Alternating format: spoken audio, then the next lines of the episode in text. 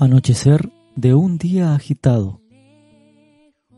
Hace muchos años había una nena que se llamaba Eugenia. Vivía con sus papás, su hermano, sus tíos y sus primas en una casa muy grande. Y en esa casa tan grande vivían también muchos sirvientes que hacían todas las tareas de la casa. Una de ellas era Clementina, una negra muy gorda que cuidaba a Eugenia. Ella la quería más que a nadie y le decía Cleme. ¿Cómo le gustaba a Eugenia la comida que Cleme le preparaba?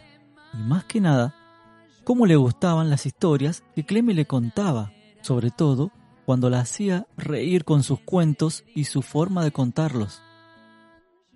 Pero el día de esta historia, Eugenia no se reía, estaba preocupada y un poco triste. Todo el día había visto que pasaban cosas raras. Su padre y su tío estaban nerviosos o enojados. Parecía que se peleaban. Eugenia no sabía muy bien, pero nadie quería contarle qué estaba pasando y la sacaron del medio cuando se quiso acercar a preguntar. Por la calle había mucho barullo también.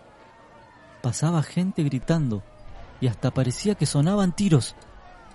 Eugenia se había puesto a llorar del susto. ¿Qué está pasando? Preguntaba.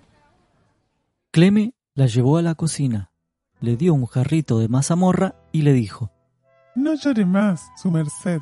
Pórtese bien y quédese calladita, que si se porta bien, ya después y en secreto le voy a contar qué pasó. Por eso, Eugenia esperó con ansiedad que llegara la noche para que Cleme, su negra querida, le contara qué estaba pasando. Esa noche, mientras Eugenia se zambullía en las sábanas heladas de su cama, preguntó a Clementina. Clementina, contame, ¿por qué pelean todos hoy? Ay, niña Eugenia, que es muy tarde.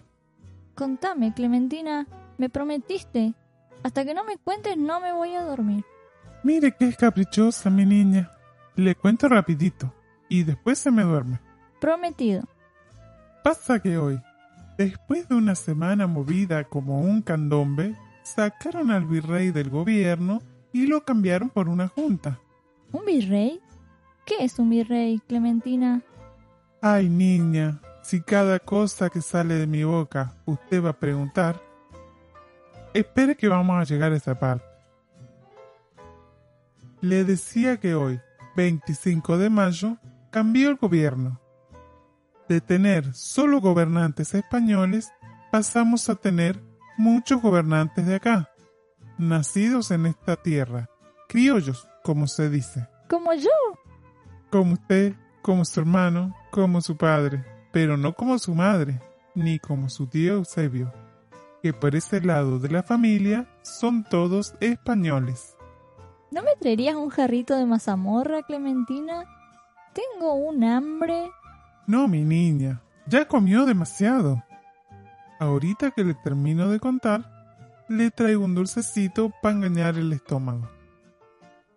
Le decía entonces que hoy, 25 de mayo, los criollos se hicieron cargo del gobierno y dejaron afuera a los representantes españoles. Así que Imagine cómo están los españoles. Me imagino cómo está el tío Eusebio, que es español. ¿Y papá? ¿Qué hizo papá? Ahí está el asunto. El amo es uno de los que fue hoy al cabildo a votar para que el virrey se fuera. Y al tío Eusebio a votar para que se quedara. Y ganaron los que lo querían sacar. Cuando volvieron a la casa, el amo era un día de fiesta y para su tío un velorio.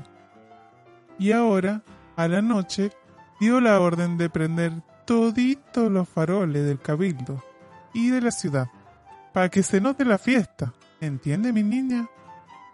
Así que mandaron encender todas las velas. Pero como llueve y se apagan los candiles, dijeron que había que prender las velas de todas las casas y que abran los postigones para que la luz de adentro ilumine las calles. ¿Y el tío Eusebio aceptó? No, ¿qué va a aceptar? Ahí se armó. El amo mete a abrir las ventanas y su tío mete a cerrarlas. Y así están peleando, uno que abre y el otro que cierra. Su tío Eusebio que dice, gastar en velas porque unos atropellados sacaron de su puesto al virrey. ¿Quién va a pagar todo lo que estuvieron gastando esta semana, eh? Y grita como un loco. ¿Y mi papá qué dice? El amo no aguantó más y hace un rato desafió al tío Eusebio y siguieron peleando hasta que lo corrió con un paraguas por el patio de la casa. ¿En serio? Que me caiga muerta ahorita mismo si le miento. Y no tiene que decir que le anduve contando, ¿eh? Tiene que ser un secreto. ¿Por? Porque no son cosas que tienen que saber los chicos. Y que si le cuento es porque le prometí, para que no siguiera llorando. Contame más cosas, Clementina. A estas horas, esta negra vieja lo que precisa es un buen descanso. Y usted también, mi niña. Una, una solita. Ni media. Si se me está cayendo de sueño. Y además, por estar contando estas cosas, todavía no acosté al angelito de su hermano. Diga que es un santo el pobrecito. Ande, a dormir se ha dicho. Está bien, pero otro día me contás, ¿sí?